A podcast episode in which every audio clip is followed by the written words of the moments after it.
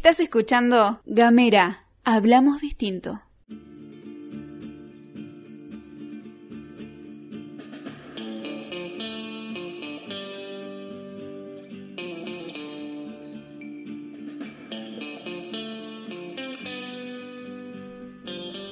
Hola, ¿cómo les va? ¿Qué dicen?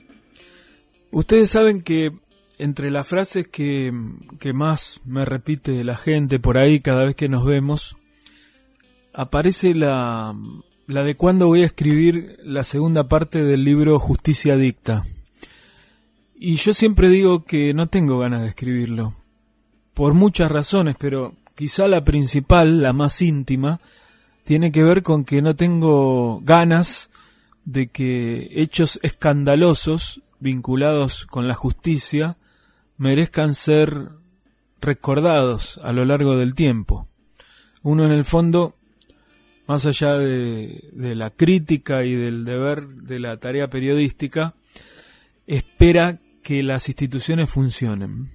Sin embargo, la historia que voy a contarles ahora, y para, las que, para la que les pido un minuto de atención, merecería estar perfectamente en una segunda parte de Justicia Adicta. A ver si lo podemos sintetizar.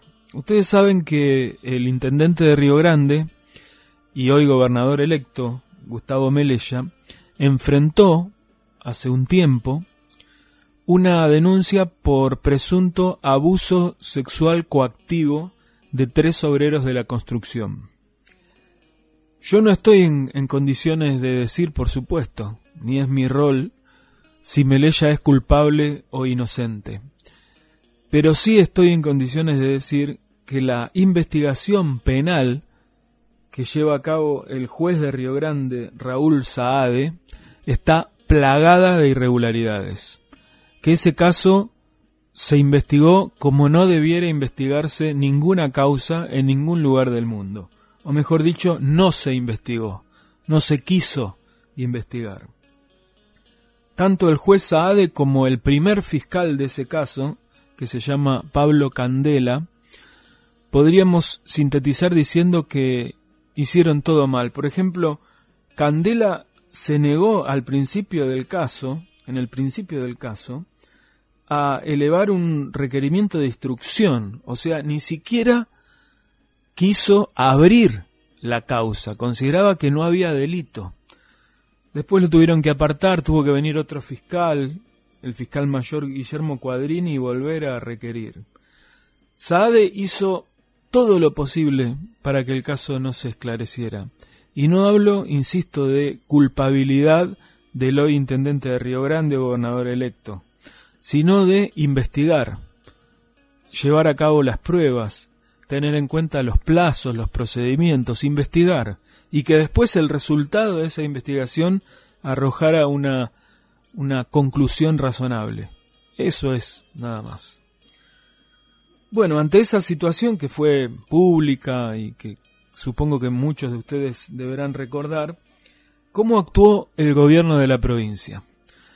Bueno, el gobierno de la provincia tenía claramente intereses creados porque la actual gobernadora Rosana Bertone era candidata a la reelección y por supuesto le convenía que el principal candidato de la oposición tuviera problemas judiciales.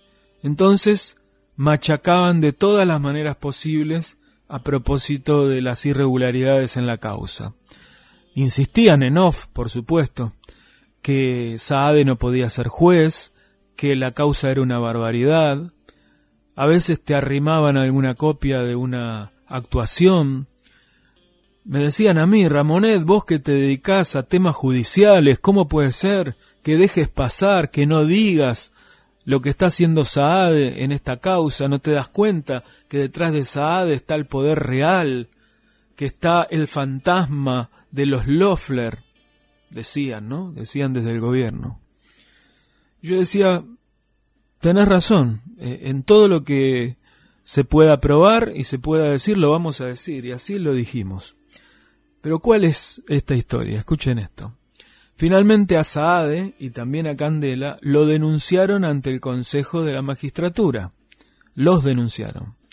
O sea, el organismo que se dedica a revisar la actuación de los funcionarios judiciales, entre ellos de los propios jueces. En ese organismo tiene una participación importante el propio gobierno.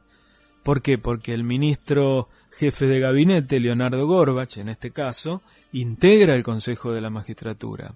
El legislador oficialista Vilota también integra el Consejo de la Magistratura.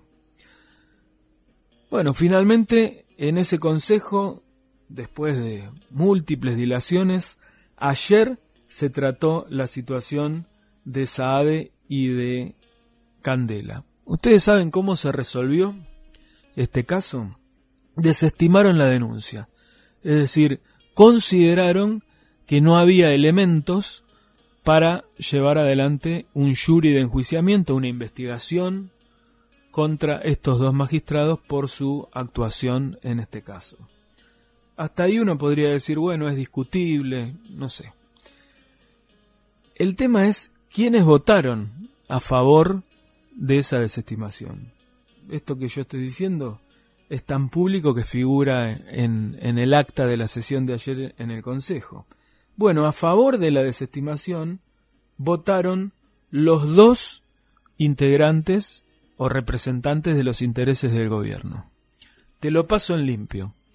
El mismo gobierno de la provincia, que se cansó durante la campaña de acusar al juez de no investigar porque le convenía, porque eso favorecía sus intereses electorales, porque perjudicaba a Melella, o sea, el mismo gobierno que atacaba a Melella a través de las irregularidades en esta causa, ayer salvó a Melella.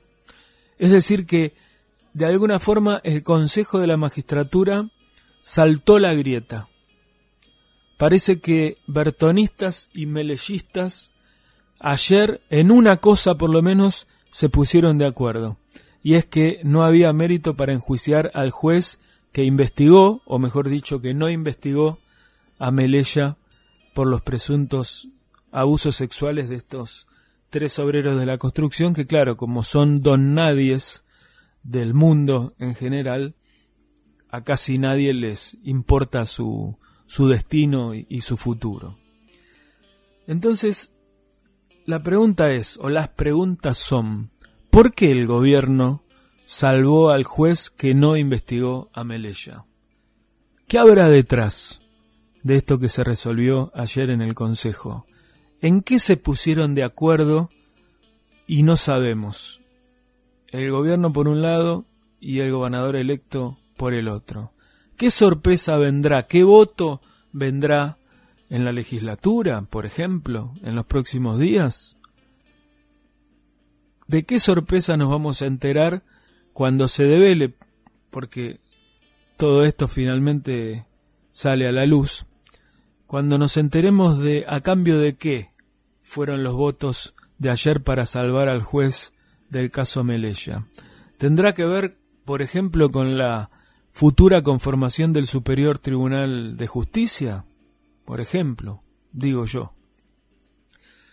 Lo concreto es que efectivamente todo toda esta historia que ustedes pueden leer si quieren algún detalle más en una nota que me tocó escribir en el diario del fin del mundo, podría perfectamente encajar en una segunda parte de, de Justicia Dicta.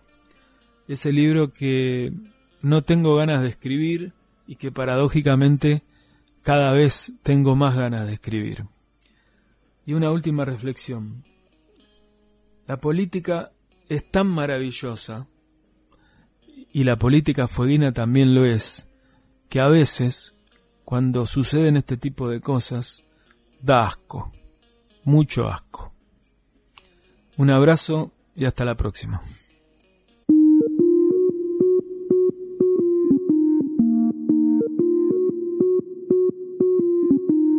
Seguí nuestros contenidos en gamera.com.ar.